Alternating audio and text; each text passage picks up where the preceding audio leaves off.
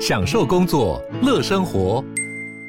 就算不在办公室，也能从容应对线上会议。HP Dragonfly 透过专业的 HP Presence 设计，内建降噪及会议快速键，搭配清晰的 Bang & Olufsen 音效，增强音讯及视讯功能。HP Dragonfly 顶级商务笔电，采用 Windows 11专业版，让您在会议中享有最佳的视觉和听觉品质。收听远见 On Air，既国际更在地，财经大小事每周轻松聊。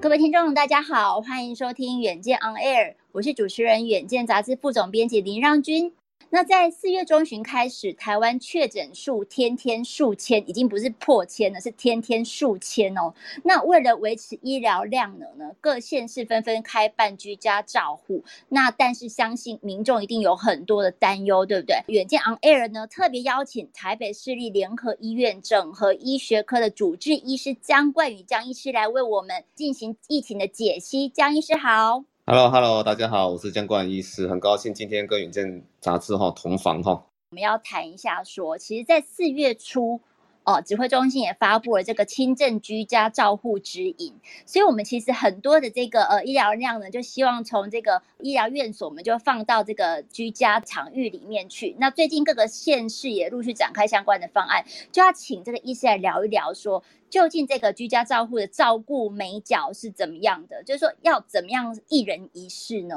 因为其实我们在那个。四月八号，他们这个指引发布之后，我们做一个调查，嗯，然后我们会发现到说，其实哦，有七成的民众他们愿意居家轻症居家照顾，他们愿意七成啊这么高，可是有超过六成的人就认为说，哎，我的居家环境没有办法达到一人一室。其实，Regina，你知道我第一个想到的是什么吗？哈，我第一个想到，其实我们台湾哈所谓的普罗大众。我们对整个哈台湾的这个经济环境结构的一个想象哈，我们意思就是说，其实我照顾做过这么多病人，其实每个家庭的经济环境不同，就造成说他们每个居家的环境其实会不大一样哈。有些哈，你说有些病人他准备要出院了，那他家里可以提供什么样的资源？有些有些病人他家庭他可能环境很好，那出院了什么资源都有，他说啊医生没有问题，那我就直接回家休息了。那可是有些病人他会延长出院，为什么哈？啊，就是就是还要找社工啊，家里环境不好啊，老人回家还是容易跌倒，他回家没有人照顾啊，那房间大概就是这样啊，房间很多事情都没有准备好啊，每个家庭的那个好环境哈，其实都是随着他们的经济状态都不大一样哈，那不是每个人都能够买得起那种很多套房的房子，很多家庭哈，其实啊，可能在一个比较简陋的一个社区，好，那可能就是整个哈，就是只有一个房间。一个厕所，然后这个房间里面摆了一张床，就是可能这个房间是租的，好，那这个可能就是这个家庭的生活。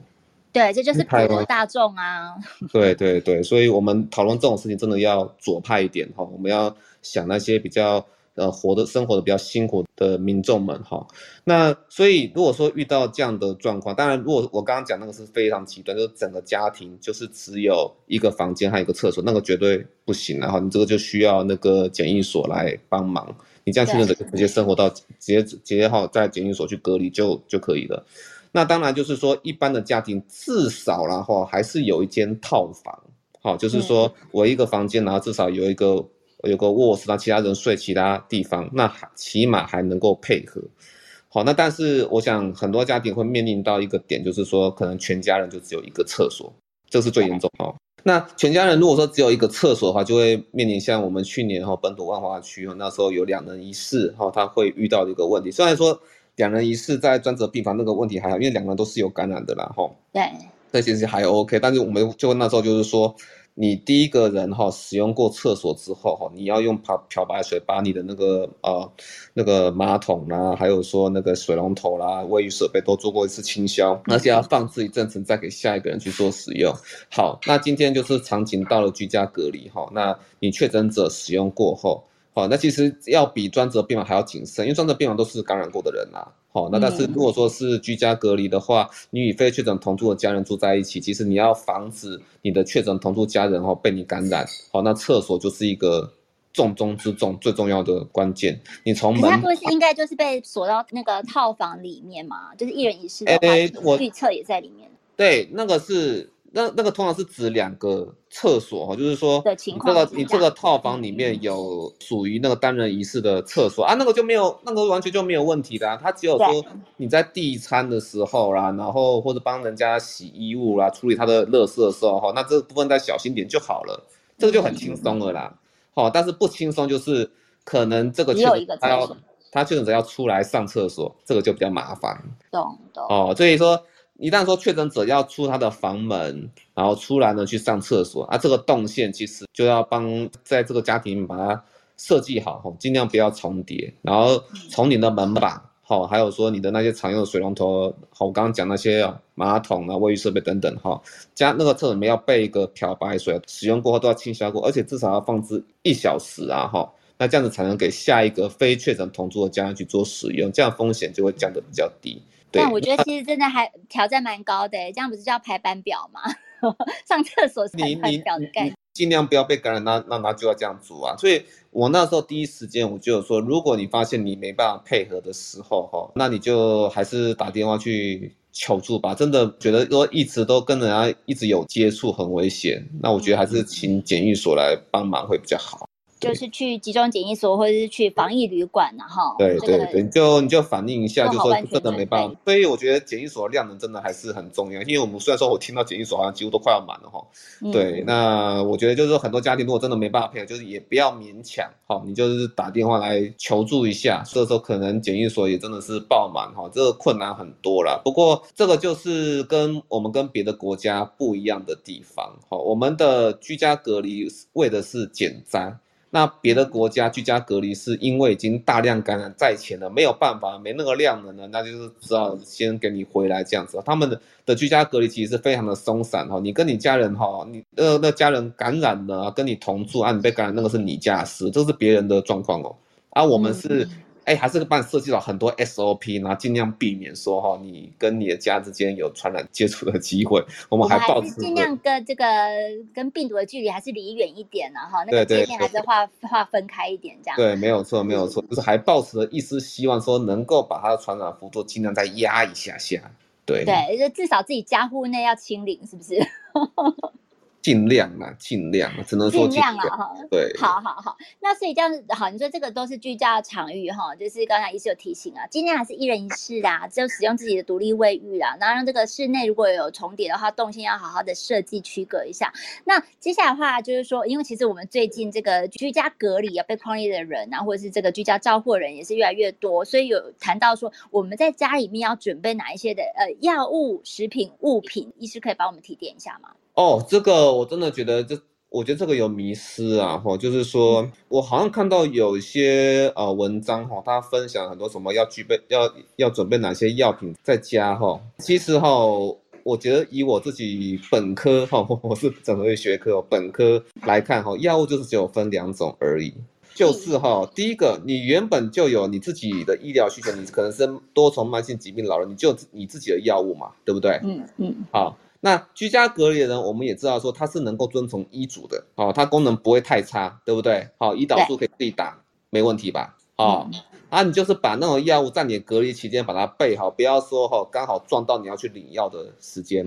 哦，这样就可以。这是哈两种里面的其中一种，啊，你自己的药物把它备好，那就是可能特别是那些慢性病的这个这个患者，然后这个自己的药物要备起来好，对，把它备好。那另外一种其实就只有一个，acetaminophen，就是我们的 普拿疼，或者说小朋友哈，就是他的退烧水剂啊，因为小朋友的普拿疼就是它其实那个也叫普拿疼，反正就是一种那个像 ibuprofen 那种哈，给他用喝的啦，哈，比较强力的退烧药。退烧药是简单讲就是你原本的慢性病药，啊，另外一边就是你额外多出来的退烧药。在我来看，就这两种而已。你你不用说额外去准备那么多其他奇奇怪怪的药物了哈，因为你如果说你你的症状哈，你原本没有慢性病，哈，你没有那些慢性病的药物，那但是你额外多出好多的症状，你需要好多药物的话，那其实代表你应该要去住院的啦。不要就是背一背，因为我看到真的有一些人哦，就是背完就是一个小药局的概念呢。对啊，我觉得 发烧、咳嗽，然后流鼻水，然后泻药那些都要。我真的觉得有有点瞎吼，就是应该是说啦，你有这些药物的需求，或者说有些的确是有一些像是养老院哈，它一旦要发生集体感染的话。他也没办法，养老院及时全部都送到医院去。那可能有些抗病毒药物先头，像是那个呃辉瑞口服药哈，我们台湾已经有在进了嘛哈。那这个其实是药师他们会去会去做配送。那我们现在也有说远距诊疗的系统哈，我们会问说病人有没有症状上的变化。那当然就是说，除了这些很特殊的需求，但是我们有药师配送来满足这些条件，所以你真的不用去背那些有的没，因为。我很担心你讲这种，你要备什么样样的药物啊？你会造成什么？你看哦，我们现在普拿疼已经外面买不到了，很多病人还要到我的门诊来开药。好，所以你如果说这时候宣传说你要准备哪些哪些药物，后来度过居家隔离这段时间，其实我会认为会造成药物在社会上的囤货，这是不对的。对，了解了解。因为现在抢完快筛又要抢着一些普拿疼这些备用药。对啊，人家普拿疼现在都抢成这个样子，所以我我我会觉得哈，其实我们宣传这些哈资讯要很小心，要多走一步想说它对整个社会造成影响是什么，而且事实上。居家隔离都已经讲过，你没有什么怀孕，或者说洗肾啊，哈，或者说其他一些那个很严重的慢性疾病啊，需要去住院的话，哈，哈，那基本上在家里都是健康状态比较好，然后能够遵从医嘱的，好，那你这样的话，其实你根本就只需要普拿疼而已啊，嗯，说真的是这样。比较急用，然后退烧用的这一些，对对对，那甚至有人说什么要准备氧气筒，每个人讲也许都有他自己的观点，可能有时候就是真的，你病房真的都住满了，好，如果病房都住满了，也许真的有有些人。他呼吸道有症状的时候，他真的需要氧气。好，那也许是真的，因为他当时是没有病房住。好，但是我觉得到时候发生这种问题的话，我们应该会有另外一套解决的办法了。哈，但是以现在来说，你有症状，普拿疼压不住了，那就是赶快去住院，免得说延误治疗时间。所以就是两种备药啊，哈，这个一个就是慢性药的备药，一个是说紧急状况这种普拿疼或是退烧药水。那再来的话，就是说刚才那个医师有提到，就是说居家照照护嘛，他是这个是确诊者，他可能是轻症或者是无症状。那但是呢，我们也会很怕说他可能会发生一些紧急的状况。那所以就是呃，医师帮我们看一下，说哪一些症状他可能是危险讯号，那可以怎么做？OK，我觉得要分成两块哈，就是成人还有小孩子哈。那成人其实很简单哈，因为成人可以表达症状表达得很清楚哈，然后有什么问题的话，其实成人的症状是按照我们的器官系统是可以分得非常的清楚的哈，可以很好观察。那成人基本上就是哈，你发现你有呼吸道的症状。呼吸道症状就包含说你呼吸急促啦、胸闷啦，然后呢可能会有一些那个低血氧的问题吧。低血氧就是说可能你有昏眩的一些状况啊，你量那个血氧机可能低于九十一 percent 以下，那甚至有些那个心血管疾病的人，然后因为那个氧气不太够的时候，他会有一些胸痛的情况。好，那这种其实哈，你要积极去打电话。当然了，通通常这些症状是真的哈。呼吸道有变化，你的你的这个肺正在变白的时候，哈，它是整体一起来的，所以应该都会很明显，你马上就知道说要怎么样做。现在我们来讲那种什么快乐缺氧，你觉得你自己都没有症状，可是事实上下一秒你就挂，倒下去的，对，你的肺变白，你不知道，这种情况其实在。后面 Omicron 哈，从 Delta 开始到后面 Omicron，好像这个案例听到就比较少，是在阿尔法之前那个是比较多啦，阿尔法病毒那时候比较多，现在好像比较少听到这样。对，那这个是成人的部分，其实成就很简单，你就完全注意你的呼吸道。那当然也是极少数啊，可能会有一些心血管的变化，哈，这个很少，那可能就是。慢性疾病了，可是如果说这身体这么脆弱的人，其实可能也还是需要住院的啦，可能需要事先住院。嗯、那我们现在那个这是成人的角度，那另外角度我们就直接到小朋友身上，因为小朋友哦，那真的是那个有点地狱了哈。因为其实，在小儿科这边哈，通常就是你如果说这有什么不对。那家长也不是医护人员训练出来，其实我只能说啦，家长的直觉是很准，没有错。但是家长是他的准是在于说，这个小朋友跟平常一不一样。嗯，啊，他家长只如果不是经过医疗人员训练出来的那种家长，他只能感受说，哎，小孩子跟平常不一样，可是他不会知道说是怎么样的不一样，所以他还是需要说赶快把那个小孩子送到医院去，让让那个医疗人员来看，说到底是怎么一回事，需要很多的评估。小朋友尤其是小于十二岁以下。你们千万不可以把它当成是缩小版的大人，因为他身上的病会整个是不同的病，然后的症状也会难以去说描述。精神小孩小朋友不会表达，然后那个其实他的病比成人来说更难观察，真的是这样子哈。因为小朋友要真正的在感染上，他一有情况就是一直在发烧，你也不知道怎么办。好，但是从我们小朋友的重症大概就这两种，目前比较大家在意的是两种，一个是脑炎嘛，好，后面来叫什么？现在很少，真的很少哈。那第二个就是 MISC，好，就是 multiple 综合并发的，嗯，综合炎症嘛，哈，multiple inflammatory syndrome，哈，就是那个多重发炎的症状，哈，in child，哈，那个那个 C 是 child 的意思，所以就 MISC。啊，那如果说是 misk 的话，那 gwho 哈，他有说，就是你发烧超过三十八度，或是主观发烧一直持续不舒服，发烧到时候你整个食欲都减退了哈，你超过三天，超过三天是的发烧是我们可以观察，那其他都是些实验数据，说你看发发现到说你的心脏功能哈、肾功能。啊，抽血哈，那这个功能都变差，然后你抽血发现就是说哈，你的那那个血液里面的血小板哈都哇突然掉得很低啦，然后你的那整个黏膜哈会有出现状况，你的那个眼结膜哈就是整个都像吸血鬼一样充血这样子，嘿，所以真的很多重是同时一起来的哈。那当然这样讲，可能家长也可能不大会看，他只是看到说小朋友跟平常不一样，或者变得比较容易暴躁、哭闹，或者说活动力整个减退这样子啊。哈，当然我会认为说，我猜啦，之后应该其实现在我已经有听到，好像是有这样做，就是有些医院哈跟那些那个隔离的家庭哦有连线的一个状况，甚至已经有医院已经跟一些厂商合作，就是说我们的平台就对很多那个监测隔离的家庭哈去看。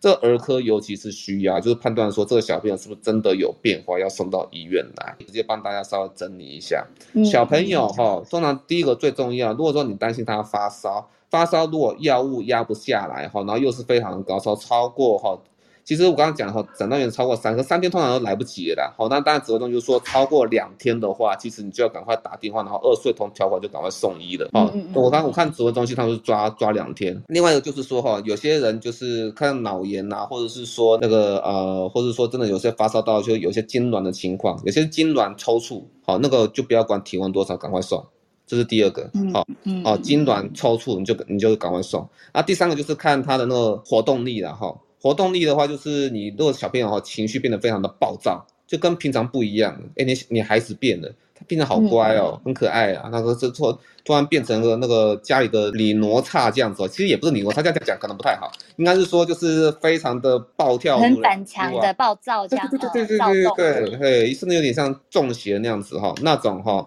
也是赶快送。那另外一个极端就是他完全就是。不理你了，然后连饭都不想吃了，然后整个人都不想吃，到脱水都还是不想吃东西，连水都不想喝。就是根本就是跟平常一百八十度的一个由动到静，或是由静到动的话，对对，那种就是那种就是赶快送，所以就当然就整理整理这三个面向哈，就是活动力哈，还有情绪跟平常完全一百八十度大转变。第二个是抽搐痉挛，第三个就是发烧超过两天，然后指挥中心的标准。那当然儿科医师最后还有针针对针对说小小孩，因为小小孩我们头顶上那个那个囟门嘛，那个好像发音念囟哈，囟门嘛，就是头顶有个。把头骨会密合的一个区域哈，在小便还会软软当小小孩软软地方，软软地方。如果他他看到他膨起来，你还可以摸到里面的那个脉搏哈。如果是这样的话，其实你也赶快送哦，因为那样子那样子已经不正常了。对，大概是这样。对，那以上是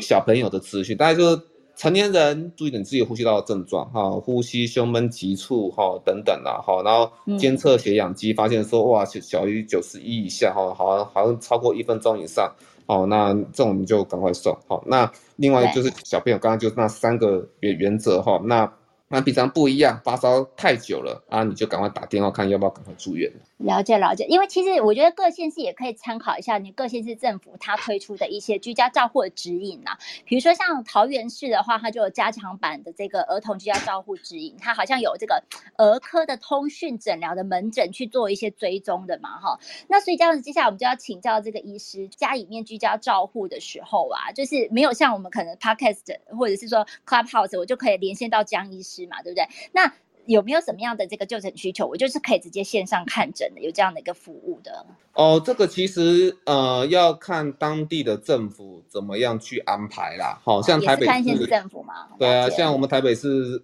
最可怜都是私立联合医院在做，老实说，就是大家不要做的都是我们做，对对对，您到那个去老人后去家里打疫苗，我觉得台我觉得台台北市政府做的都，呃，好不知道是对医院的医师有多大信任，但是也只有公立医院的医师才催得动啊，好，都是去老人家里打疫苗，嗯、或者说居家隔离的家庭呢，由那个。医院的医院的医师啊去做那个呃直接的视讯，这个别的县市我相信一定也是这样子做了哈。那不然其他的模式，我觉得未来哈，如果假设说这些，其实我们这样这样子做也是个量能。那未来如果说我们到破万，其实我猜月底应该会破万。那那个五月中的时候哈，因为。其实我们都已经说了哈，你要到百分之十五或到百分之三十的总人口感染数哈，其实你要在夏天前退掉的话，的确是在五月中的时候你要到数十万剂啊，好，就是每可能你要你要看到十万人的一个高峰的感染了哈。嗯，那如果是这样子的话，其实应该也。就算公立医院的医师也没办法去做这些那个社区哈，那居家隔离的家庭哈的一个对线上看诊诊疗，对我觉得很难，我觉得可能要全国医师都投入哦，尤其是小儿科真的会很麻烦，因为其实那个双和那个小孩子的这个小弟弟，对这这个这个悲剧啊，那个真的会让全国的的家长非常的紧张。然后接下来在高峰期，因为这个没办法，你重症比率再低。假如说母数太大的话，那个好分子的总数也是很可观。接下来可能还会有一些社会事件惊吓到大家啦，这是可预见的。嗯、对，所以我觉得。最不容易观察、最难处理居家隔离的时候，最难处理，我觉得还是小孩子这一个，长者反而还好。这可能未来会苦了小儿科的那个医师们哈，我觉得可能是这样子。是，所以这是可能之后啊，要往这边再多一些部署啦，对不对？不要说超级，因为现在其实事情都已经挑战，都已经到家门口了，这样。对，这个医疗量能的一个分流，或者是说负担，都是很需要再做一些预备的。我们比如说居家照护在家里面嘛，那这样的话有没有人可以就代为送药这一些的？我可以跟大家讲啊，其实也是看各县市。然后有些是药师送药嘛，哈，对不对？然后但是像比如说台南市，它就有呃像居家照护的家属代理的这样一个双轨的一个服务。对，其实还是要看各县市。当然我也知道说，呃，我们的药师们哈都非常的尽心尽力，负负责也把关病人的用药安全啊，这个这精神我很佩服啦。因为一般来说，我们所谓的物资哈，其实我觉得配送量的这种东西哈，我一开始是从卫生所那边朋友听到说，他们整个都爆炸，他们哈卫生所。的人要做疫调，然后还有原本自己的那些什么 HIV 肺结核计划还要继续跑，哈哈，哦，然后 接下来还要去做那些什么防疫包的配送，那民众好像也没有说多感谢，还要比较说谁家的防疫包比较好，然后我的泡面是不是素的，哈，哇嘞，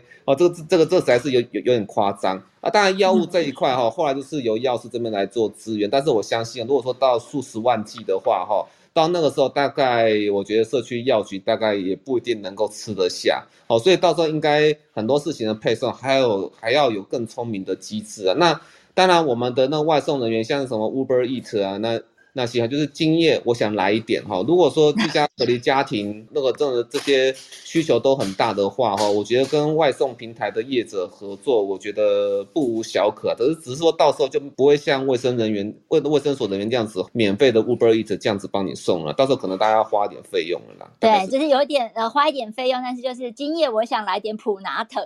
就有人送到你家楼下。对，没有错，大概是这样。对，江医师还没有什么要帮我们再提醒一下。下的，这时候有谈到这个居家照护的这个全攻略，然后因为哈，我们的做法都会是滚动式的调整。我想那个，因为这时候资讯很混乱，那我现在也听到有一些哈朋友他们在在讲，因为现在最主要问题就是我们资讯都更新的实在是很快哈。那民众其实很多都是追不太上的。那当然，我们也会刚刚一开始我讲的那个筛检量能的问题，因为我们现在是卡 PCR 嘛。我这样讲讲卡 PCR 的意思就就是说我后面那些哈那些呃居格的流程哈，是不是都是从 PCR 确诊开始，对不对？嗯，好，嗯、对。好，是我从快筛到 PCR 哈这的确诊的中间可能会出现一些滴滴扣扣的环节，因为现在 PCR 量能就已经出了很大的问题嘛。我连 PCR 筛检都要排队，所以。我们就有发生就，就就是说哈，快筛 A 是阳性，那结果哈到医院去做 PCR，还没有等结果，又跑来觉得自己不舒服，又跑来我们医院的门诊，这一刻都不想等就对了，就一直要。那一刻都不想等，就是就是要找找到医生啊。然后医院全部在门诊那些候诊的病人，哇，开天窗。这其实还是还是要宣导然后，当然我觉得未来这些都会变哈，PCR 量能不够的时候就会学香港哈，那顶多就是两次的连续快筛都是阳性的，就算是你确诊，然后你也完全不用出家门去排队去筛 PCR 了哈。对。但但是就是说。呃，这个时候社会上会有非常多的一个混乱的状况，资讯也会更新的很快。如果说你自己不确定要怎么样做的时候，不是说马上到处去医院求助说怎么办，因为你这个时候最好不要乱动，不要乱动，然后就是要那个去不断的联系哈，联系说你要确认怎么样去做，然后弄清楚之后。然后再去出门去做下一步，你可能也不用出门了，人家就叫个计程车给你了啦。你计程车连计程车都是别人帮帮你叫的，我觉得应该是这样子。对对对，所以不要慌，等待确实的指令，你再出门。做你该做的事情，大概是这样。对，我觉得真的是要呼吁一下，那不要大家那个一被框列，大家就觉得说，哼，我快筛不够，我就要赶快去 PCR。其实不需要这样，对不对？就是有出现症状再去做 PCR 就好，要不然医院其实也是不好等。对，也不是说做 PCR，而是说哈，你快筛，你应该是要，你应该是要确认说。哎，这卫生所叫你去哪边去做 PCR，然后呢，你的路要怎么走？要不要说是你叫防疫计程车，哈，或者人家帮你叫，然后你去那，你去那边？嗯、因为我觉得卫生局叫这电话，他不太可能就是说哈，直接叫你去搭大众交通运输工具，然后去做，那然后然后